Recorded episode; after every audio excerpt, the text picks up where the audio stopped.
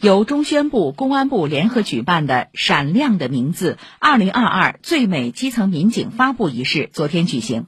上海市公安局城市轨道和公交总队刑侦支队三队队长陈建强光荣当选全国最美基层民警。自2012年从警以来，陈建强始终坚守便衣反扒一线。在他的带领下，上海轨交十年来擒贼一千多人。扒窃案件数从二零一九年一点七万多起，直降到今年以来发案仅个位数。